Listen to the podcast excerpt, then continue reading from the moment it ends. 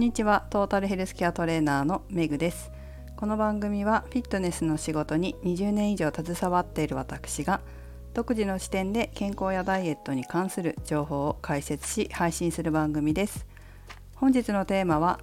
暑さに強い体を作るをお送りします。今ですねいくつか勉強しなければいけないことを抱えておりまして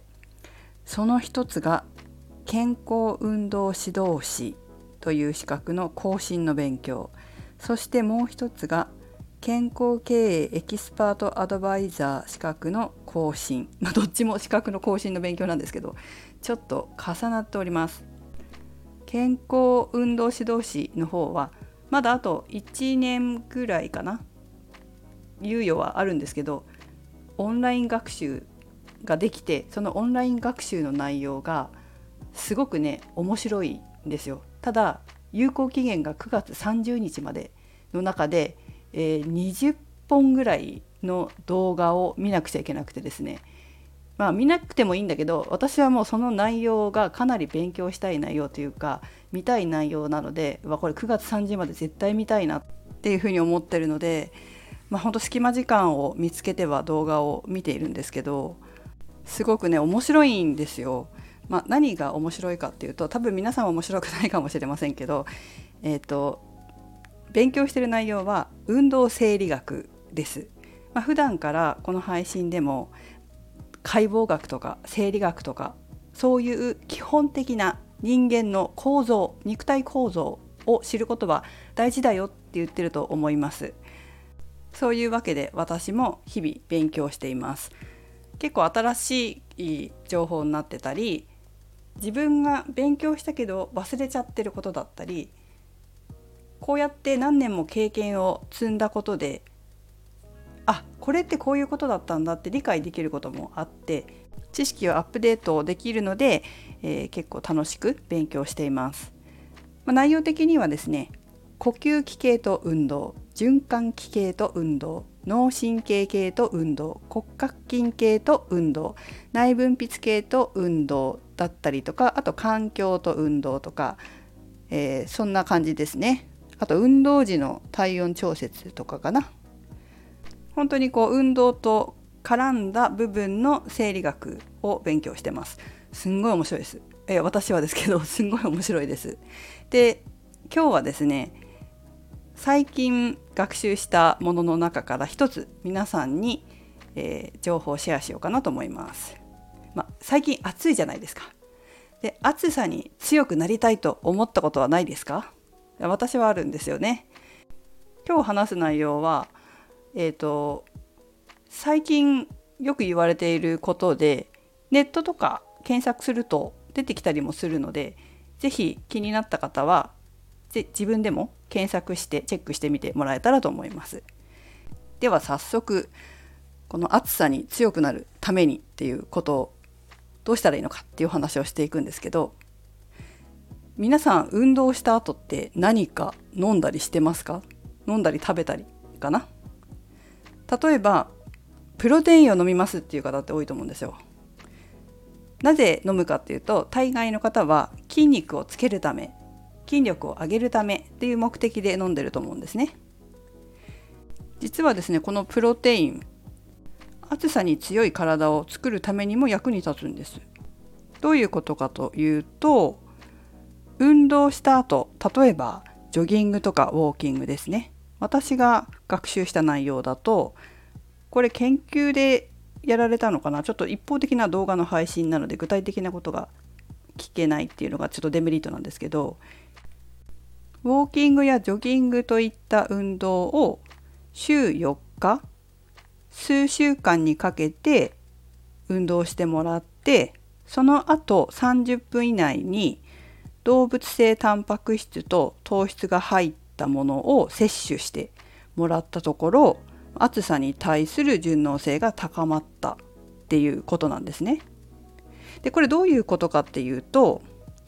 血液量が増加して汗をかきやすい体になって体の外に熱を放散しやすくなるんだそうです。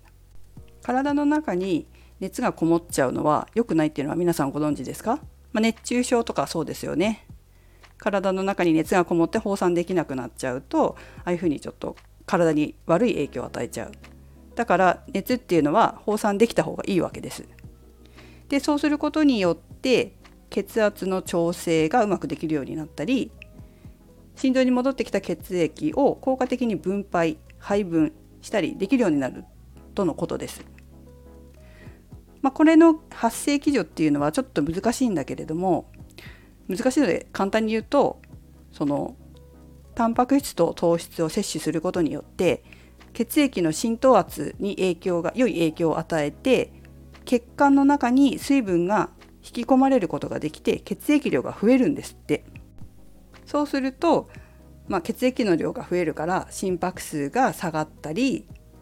それから、まあ、発汗しやすい体になって体温の上昇上昇を抑制できるようになるっていうことですね。こうやって、まあ、タンパク質と糖質を摂取運動直後30分以内に摂取することによって血液量の量が増えて暑さに順応しやすい体になる。暑さに対する順応性が高まるっていうことがあるので高齢者や低体力の方にもすごくおすすめなんですって。もしね皆さんにおじいちゃんおばあちゃんがいらっしゃったら教えてあげるといいかもしれませんね。運動した後にウォーキングしたりした後にタンパク質と糖質を一緒に摂取するといいよなんてねことを教えてあげるとおじいちゃんおばあちゃんの健康維持増進に役立つんじゃないでしょうか。ただ一つ注意があるんですけど、まあ、さっきプロテインっていう話をしましたけどあの最近のプロテインって糖質がほとんど入ってないとか全然入ってないとか、まあ、すごい少ないとかっていうのもあるのでプロテイン買った時に必ず栄養成分のところを見てプロテイン、まあ、タンパク質と同時に糖質が入っているかっていうのもチェックしてみてください。ちなみに筋肉増強のためにはタンパク質対糖質の割合は1対3っていうふうに言われてんですよね。まあ、それでも糖質が入ってないプロテインが売れてるっ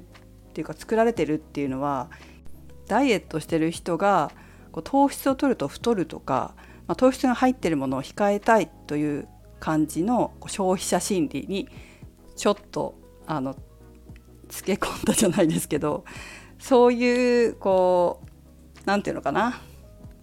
消費者心理に入っていった商品なのかもしれませんよね。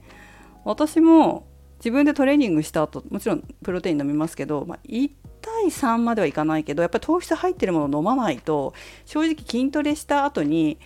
体のその筋肉使う時に糖分も使うんですよね。その筋肉の中に含まれている糖分がエネルギーとして使われて筋トレをしているので、まあ、枯渇するわけですよ。でそれをやっぱり補わないと筋肉増強筋力アップにはならないなっていうふうに思ってるから必ず糖質入ってるものを摂取してます。糖質入ってないやつ多分物足りなくてなんかそのやっぱ体が欲するんだよね。エネルギーとして糖質を使ってるから。だから他になんか摂取したりしちゃうと思います。したことありますね。物足りないって言ってなんかこう体が欲してるってやっぱりあるんだよね。だから糖質が入ったプロテインの方が私もいいと思います。そのぐらいで太んないよ。運動した後だから。運動した後はやっぱりその運動した時に使われた筋肉の中の糖分を補うために摂取してるのでそれが脂肪になるかっていうと取りすぎればなるかもしれないけど不足分を補う分にはならないですよ。太らないですよ。ただねその運動内容にももちろんよるのかもしれないよね。あのすっごい優しいヨガをやりました。ただストレッチをしましたっていう分にはそれほど必要ないかもしれないけれども、まあ、ウォーキングとかジョギングとかさっき言ったみたいなウォーキングやジョギングそれからちょっと激しいというかちょっと力も必要なトレーニングなんかした後には私は糖質入ってるものを摂取していいと思いますね。プロテインぐらいだったらそんなに大量に入ってないからねプロテインの中に糖質。ちゃんと通常考えて栄養成分考えて作られているメーカーであればね本当にこうまあ、プロテイン作ってる人とかと接することがあるとちゃんとこうデータに基づいて考えて作ってるっていうメーカーもあれば本当にこう、まあ、人の体について考えてるね。人の健康とかについて考えてる製造メーカーもあれば、まあ、自分の会社のものが売れて儲かればいいっていうだけのメーカーもあるのでそこはやっぱり私たちがヘルスリテラシーそれこそ健康経営じゃないけどヘルスリテラシーを高めて見る目を養う消費者が見る目を養うっていうのも本当に大切なことだから皆さんも私が 勉強してるような運動生理学、まあ、そんな難しいことはする必要はないけど体の仕組みの方にも目を向けてちょっと勉強してみると自分が選んだものが選ぶものが変わってくるかもしれませんよ。良いものを選べる自分になるっていうこともすごく大切ですよね。はいということでえ皆さんも運動したら30分以内に動物性のタンパク質を含んでかつ糖質も含んだもの牛乳とかでもいいらしいので、まあ、そういった何かを摂取して暑さに強い体を作っていきましょう。はい、それではメグでした。